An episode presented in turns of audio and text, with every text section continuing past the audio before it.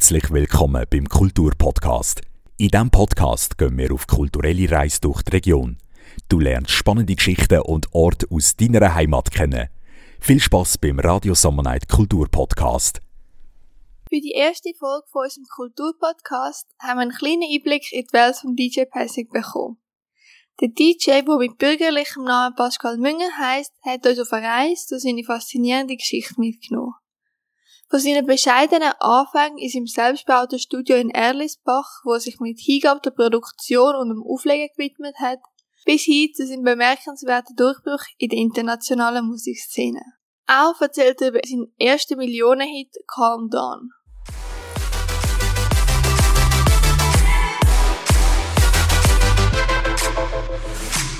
Er liebt es, breites Publikum zu begeistern und Menschen durch seine Musik miteinander zu verbinden. Er ist aber nicht nur ein Künstler, sondern auch ein bescheidener und reflektierter junger Mann. Er weiß die Annehmlichkeiten von seinem Erfolg zu schätzen, ohne sich damit zu brüsten. Während dem Interview wird auch deutlich, dass seine Naturverbundenheit ein zentraler Aspekt von seinem Leben ist. Seine Vision von einem Studio mit einer Glasfront, von der aus er die umgebende Natur kann beobachten, während er seine Musik am Abmischen ist, widerspiegelt seine Sehnsucht nach Harmonie zwischen Kreativität und Umgebung wieder. Aber hört doch einfach selber. Also du bist aus Erlischbach? Genau. Und du bist auch dort aufgewachsen? Ja, genau. Okay. Habe aber ähm, zeitweise in Holland gewohnt, Mhm. weil ähm, meine Ex-Freundin ist Sängerin und Songwriterin. Also wir sind äh, wir haben sie jetzt noch gut und machen zusammen Musik und genau, bin dann eigentlich viel dort gewesen, mit ihr am Songs schreiben und so. Und die ganze elektronische Musikszene ist halt dort schon einmal anders vertreten als bei uns. Also das ist so ein bisschen die Hochburg von der elektronischen Musik und von dem her ist es recht cool gewesen. Also dann hast du eigentlich in der Schweiz Ausbildung gemacht als, oder Studium als Als Informatiker, äh, Systemtechnik, habe ich eine Lehre gemacht. Systemtechniker. So ein bisschen Server äh, ein- und ausstecken. Rotes Kabel dort einstecken, geiles Kabel dort. Genau. Nein, Okay. viel halt Netzwerk, Firewall, Netzwerksicherheit und so, so Geschichten. Und das schaffst du jetzt immer noch? Äh, genau, ich schaffe einfach Teilzeit, 50% äh, in einer IT-Firma und den Rest mache ich eigentlich auch halt eben mit dem ganzen Musik da sein, mit den Auftritt und halt auch Aufträge als Produzent. Ja. Wie bist du eigentlich so zum DJ-Ing gekommen? Ich habe extra gegoogelt, ich glaube, mir sagt es so. Das Internet ist auch nicht ganz schlüssig. ist meines Wissens nach die korrekte Form. Ja, so eigentlich hat es so ein bisschen schon in der Kindheit einfach mit Interesse an Musik angefangen. Ich hatte ein Schlagzeug daheim gehabt. Das zwar nie professionell gespielt, aber halt einfach immer so ein bisschen für mich. Ich glaube, darum ist so Rhythmus und so sowieso schon immer irgendwie ein Thema gewesen. Und äh, mein Götti hat mir dann mal eine CD geschenkt von der Street Parade. Ich glaube, 2010 Edition ist das gewesen. Und äh, hat mich dann ein Jahr darauf, nachdem mir dann die CD recht gut gefallen hat, mitgenommen an die Street Parade mit etwa 11. Und ich habe dann dort halt das erste Mal so ein bisschen live die Musik können erleben und halt auch DJs gesehen. Und äh, ja, so ist das Interesse irgendwie entstanden und ja, dann ist es halt immer weitergegangen. Also dann ist eigentlich die Street Parade so der Grund gewesen, wieso du angefangen hast und das, was dich inspiriert hat. Ja, würde ich schon so sagen. Okay. Wenn ich jetzt würdest sagen, von der Musikrichtung äh, als DJ, was würdest du am liebsten machen oder was machst du? Boah, ich finde es irgendwie schwierig, dem so wirklich so voll eine Box zu geben. Also ich probiere mich schon immer ziemlich gern aus. Ich würde sagen, ich habe zum einen so ein bisschen eher radiotauglichere Songs, die so in die Richtung Deep House gehen, wo vielleicht auch, sag mal, für Leute, die nicht so elektronische Musik hören, immer noch recht hörbar sind. Und ja, zum anderen gibt's halt so den Live-Teil, wo ich schon gerne auch ein bisschen härter gehe und ein bisschen mehr Richtung Techno. Genau. Wenn du jetzt sagst, der Live-Teil, dann heisst das, du bist auch schon in Clubs gewesen und äh, genau, hast dort aufgelegt. Du bist dann so überall schon rumgekommen, außer jetzt bei uns im Flüssig.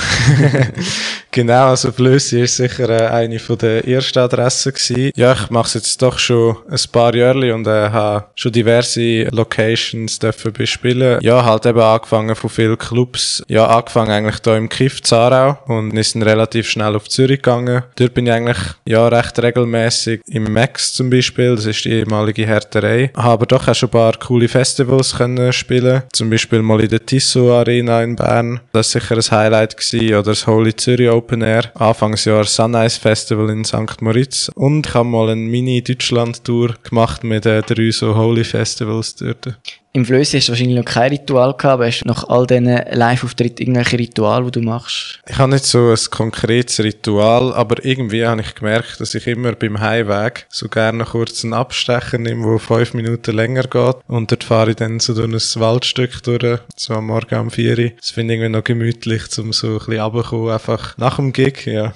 Das ist so ein bisschen das Habit geworden. Aber es ist leider halt nicht immer umsetzbar, je nachdem, wo man dann ist. Das heißt, du bist ein DJ, der keinen Alkohol trinkt? Gelegentlich schon, zu speziellen Anlässen, aber ähm, ich habe glaube früher ein bisschen Learning daraus gezogen, dass, dass jedes Wochenende mit Party zu machen nicht so die beste Idee ist. Okay, aber vielleicht ist das auch nur so ein Vorurteil, dass DJs jedes Wochenende Party machen und saufen. Ja, also ich glaube, es ist sicher verbreitet, aber ich glaube jetzt nicht nur bei DJs, sondern allgemein in der Musikszene wird halt gefeiert und die Leute um einen herum dort auch zum Feiern und es wird halt auch Alkohol konsumiert, aber man muss jetzt auch nicht unbedingt unbedingt äh, immer mitmachen und es ist jetzt auch nicht so ein mega Gruppenzwang oder so vorhanden. Wie uns hören ja auch viele junge Leute. Jetzt hat es vielleicht solche, die denken selber, ja, eigentlich so, wäre jetzt auch etwas DJ zu werden. Mhm. Was für eine Software brauchst du oder was hast du am Anfang benutzt oder was findest du, oh nein, das ist ganz schlimm gewesen, mit dem zu arbeiten? Ähm, also es gibt ja halt so ein bisschen die zwei Teile, die jetzt vor allem mit der elektronischen Musik halt dazugehören. Also das eine ähm, ist halt wirklich eigene Songs produzieren. Das ist halt nochmal etwas anderes als einfach quasi das Auflegen und das DJ sein sein. Genau, und eigentlich zum Auflegen gibt's schon relativ günstig so Controller. Ähm, da würde ich jetzt auch nicht sagen, etwas ist besser oder etwas ist schlechter. Ich glaube, da gibt's im Bereich von 150, 200 Franken sicher mal so ein bisschen Einsteiger-Equipment, wo man sich mal kann antasten kann. Traktor ist zum Beispiel eine Software, wo recht verbreitet ist, oder Virtual DJ, aber ich würde sagen, plus minus hat man mit allem etwa die gleichen Möglichkeiten. Ja, später, wenn man dann halt aufleitet, geht's aufs größere Equipment. Es ist eigentlich schon schon relativ standardisiert, was so in den Clubs ist. Ähm, das kostet leider auch wirklich einen Batzen. Dort gibt's dann auch, also die meisten legen dann auch nicht mit Software auf, sondern die ist quasi auf dem Equipment vor Ort. Also du hast nicht mehr einen Laptop oder so, wie man sich vielleicht vorstellt, sondern nimmst halt die USB-Stick mit oder die SD-Karte und äh, der Rest ist halt eigentlich vor Ort. Genau. Also das heißt, dann musst du es ja gar nicht kaufen? Genau, das musst du nicht kaufen. Ähm, da habe ich vielleicht auch noch eine kleine Story dazu oder so, wie das bei mir angefangen hat, dass ich bin halt auch dann vor dem Problem gestanden, so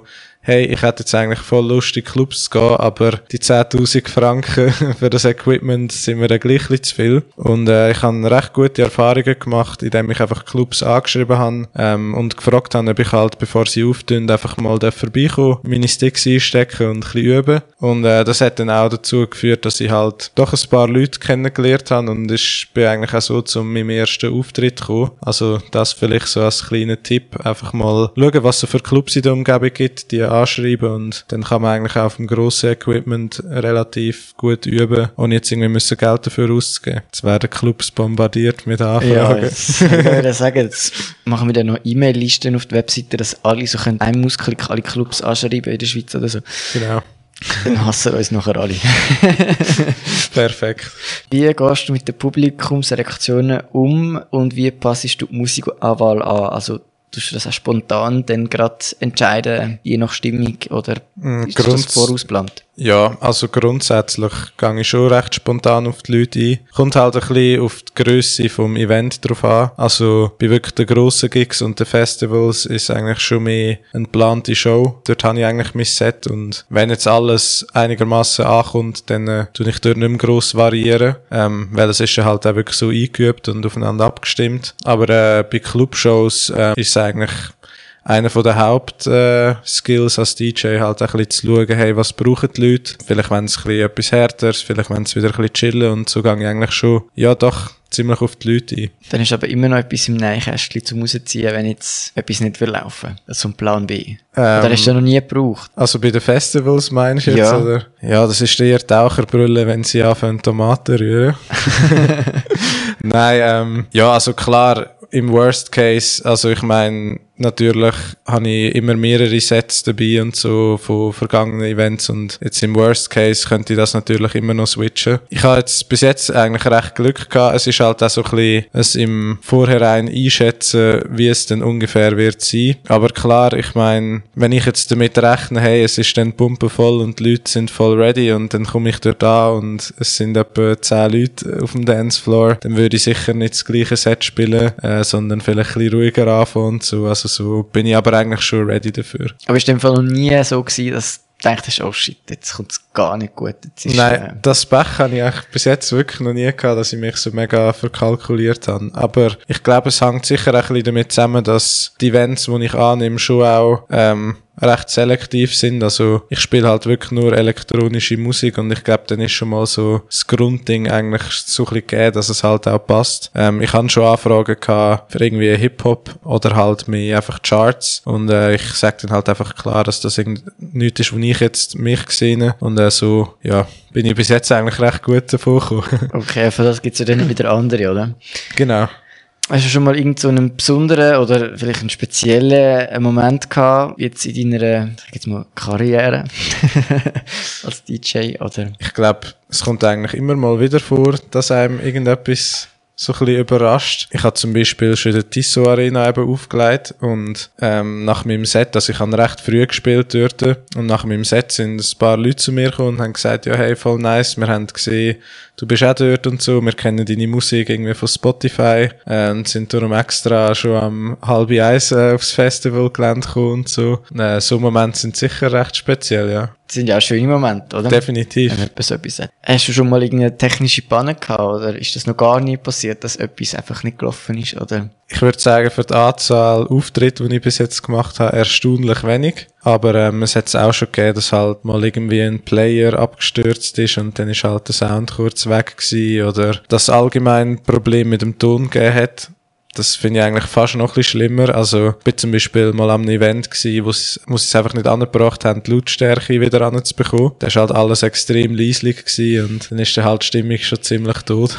genau. Ist das so am Wochenende auch ein Jugendfestival gehabt und äh, das eine Mikrofon hat plötzlich so, also wenn es bewegt hast, hat das Kabel gerostet. Ja. Das war das letzte Kabel gewesen. Man kein anderes Oh, Kabel gehabt. Nur noch so ganz kurz. Ja. Und dann die zusammenstecken ist ja auch keine Option, weil das ist auch nicht wirklich qualitativ. Und dann wirklich musst du Künstler sagen, hebt ruhig, es darf nicht bewegen. Ja, Ja, shit.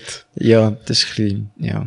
Ja, vor allem, ich sage mal, für einen Künstler ist es dann halt auch schwierig, so fokussiert zu bleiben. Also es wirft, so Zeug wirft einem dann halt schon ein bisschen aus der Bahn. Sag ich mal, wenn du auf der Stage bist und bist vielleicht so ein bisschen fokussiert ins Set spielen und auf einmal musst du dich mega darauf konzentrieren, jetzt das Mikro einfach ruhig und gerade zu haben, aber äh, Ja, der Musik wird nicht lauter, oder? Das ist ja auch eine blöde Situation. ja, dann stehst du halt so dort. Vor allem, ähm, du hast ja als DJ eigentlich immer noch ein eigenes Monitoring, also Boxen gegen dich selber, ähm, wo du den Sound hörst und ja, die kannst du halt selber einstellen. Sprich, es ist im gleichen Moment gegangen, wenn du fährst halt an, irgendwie hat die Musik voll keine Wirkung und du denkst, hey, was ist los? Schaust die Leute an, irgendwie alle so ein bisschen zusammen am Reden oder schauen dich schräg an oder gewisse sagen, hey, so mach mal Leute halt so mit den Gesten und irgendwann, ja, merkst du dann, es ist irgendwie vorher nicht genau so, wie du ausgehörst. Aber ja, Vorne ist auf Mute. genau, vorher ist gemutet. Ja, das hast du eigentlich vorher schon mal so gesagt. Also du gehst eigentlich nicht so auf neue Musiktrends ein oder so, sondern du bleibst wirklich bei elektronischer Musik und gehst jetzt nicht so auf irgendwelche neue Trends. Ich würde sagen, innerhalb von der elektronischen Musik ist ja gleich ein recht grosses Genre, entwickelt sich natürlich immer weiter und gibt auch eigentlich immer wieder Trends und auf die definitiv und was wir DJs ja schon gerne machen, ähm, ist halt Lieder zu nehmen, die gerade aktuell sind und die halt zu remixen und so und so ein bisschen in unseren Stil umzubauen und äh, das mache ich schon, also so schaue ich schon, dass es ein bisschen aktuell bleibt. Okay. Hast du irgendein Vorbild, wo du sagst, der ist so richtig mein Idol? variiert auch immer ein bisschen, ehrlich gesagt. Ähm, aber ich finde zum Beispiel den David Guetta einfach eindrücklich, weil er halt schon so lange dabei ist und es irgendwie gleich immer schafft, äh, sich auch wieder neu zu erfinden und weiterzuentwickeln. So. Das finde ich schon ist eine krasse Leistung eigentlich. Sag mal, gleich schon irgendwie 30 Jahre lang oder noch länger einfach so das Feeling zu haben, was vielleicht auch funktioniert und halt dabei zu sein und muss ja schon realistisch sein. Ich meine, ich sag mal, das Durchschnittsalter bei so Festivals ist vielleicht 20 und dass er irgendwie gleich noch so Connection kann kann herstellen mit diesen Leuten und so, finde ich schon recht speziell. Und auch nochmal. Voll. ja, also dem sein Touring Life ist schon ziemlich strikt. Also er hat, glaube ich, weit über 100 Shows im Jahr. Ja, Und, und eben, es ist ja dann nicht am, äh, am 11 Uhr fertig und dann kannst du schon schlafen. Nein, definitiv nicht. Ja. Du hast vorher so ein bisschen angetönt, du hast eigene Produktionen. Was, was hast du schon so gemacht oder wie müssen wir uns das vorstellen, die, die es noch nicht gehört haben? Elektronisch auf jeden Fall. Nein, also ich release eigentlich schon seit ähm, 2017 Musik, wenn ich es recht im Kopf habe. Genau. Und ähm, Das ist Anfangszeit von Spotify oder so, dann ist es Anfang, nein, ist das schon vorher populär gewesen. das ist, glaube schon noch 2011 oder 12 ist echt Spotify gekommen. Aber ich glaube, der Hype hat es schon. Aber dann dann- hat es noch niemand gehabt. Ja, voll. Ja, ich bin echt schon ziemlich seit Anfang Spotify dabei. Es haben ja dann irgendwann, ja, weil früher war ja noch mit MP3-Player und so. ja, voll. Und Musik abladen. So Genau, und iTunes ist noch recht wichtig gewesen, dass du dort Mhm. viel Verkäufe hast und so. Und hat sich schon ein bisschen geändert mit dem Streaming. Mhm.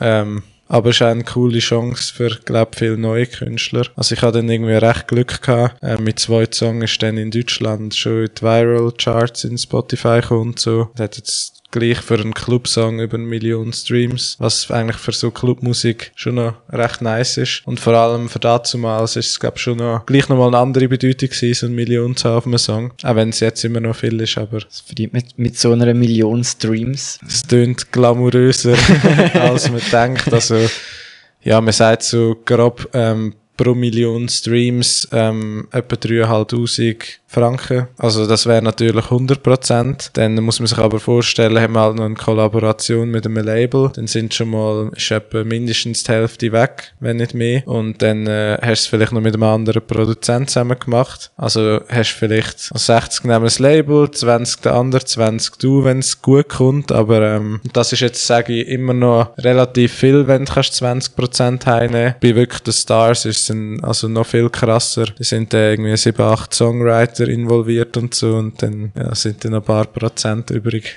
Ja, dann musst du es mit der Masse machen. Voll. Oder halt einfach ja mit den Aufrufen. Wenn du halt in die hunderte Millionen reingehst, sind ein paar Prozent gleich wieder bisschen etwas, ja. Ja. Spielst du deine eigenen Mix auch während der Live? Ja, nicht alle. Also ich habe schon Songs, wo, wo ich vielleicht einfach nicht mehr das Gefühl habe, passen irgendwie in die Sets rein, aber ich probiere sicher pro Set so zwei, drei, vier eigene Songs eigentlich schon zu integrieren, weil gleich amigs auch Leute kommen, um mich und meine Musik zu hören und mir das schon wichtig ist und es natürlich schon einmal ein anderes Feeling ist, wenn du eine Reaktion auf deine eigenen Songs hast. Gibt es Leute, die dann Sachen wünschen? Typisch, weißt du, so, wenn du einen Ami-Film siehst oder so, dass sie zum DJ laufen und dann sagen, kannst du mir bitte den Türen spielen?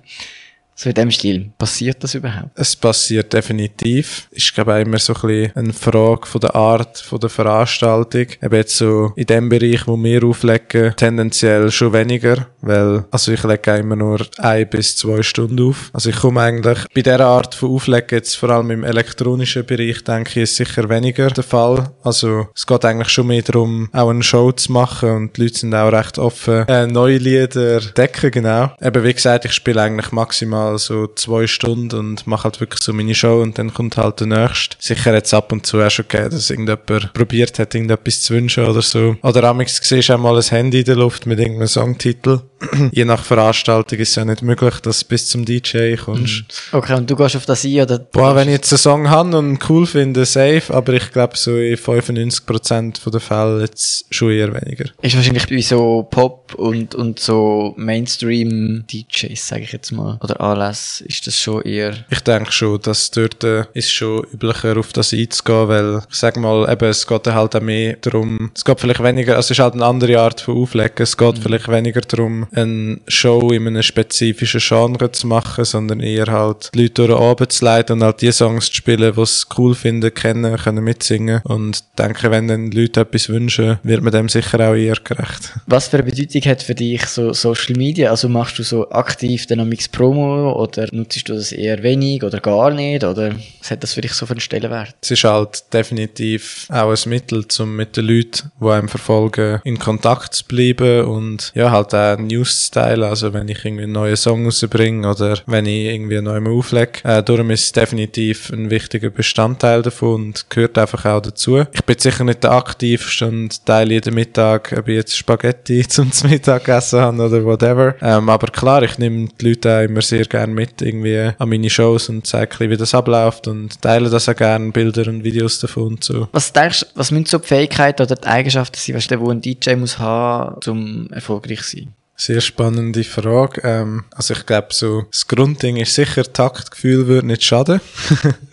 Sonst äh, wird es natürlich schwierig und gleich, ja, halt sicher ein Interesse und grosses Verständnis halt für die Musik. Eben wie gesagt, ich rede jetzt halt auch wieder mehr so ein bisschen für die elektronische Musik und jetzt nicht generell, ähm, ja, weil es ist halt gleich, ich glaube, so jedes Genre bietet noch so ein bisschen seine eigenen Schwierigkeiten oder eigene Skills, die man dafür muss haben. Ähm, Im elektronischen Bereich äh, ist sicher ein grosser Punkt davon, einfach so ein bisschen einen eigenen Sound können zu haben und sich halt auch als Produzent ähm, irgendwie können zu etablieren, dass halt die Leute auch wirklich zu den Shows kommen, weil man halt Musik und Songs spielt, wo man halt selber gemacht hat und wo vielleicht auch andere nicht haben. Also das ist dann halt auch so ein bisschen der unique selling point, sage ich mal. Und ähm, klar, eine gewisse Social Media Affinität in der heutigen Zeit ist sicher auch ausschlaggebend. Aber es ist ja mega viel technische Sachen, also definitiv. Musst ja mega, also nicht nur mit dem Computer, sondern mit dem Mischpult und mega viel auch technisch können oder verstehen. Ja, also ich glaube allgemein halt auch wieder in der elektronischen Musik ist sicher so eine Affinität zur Technik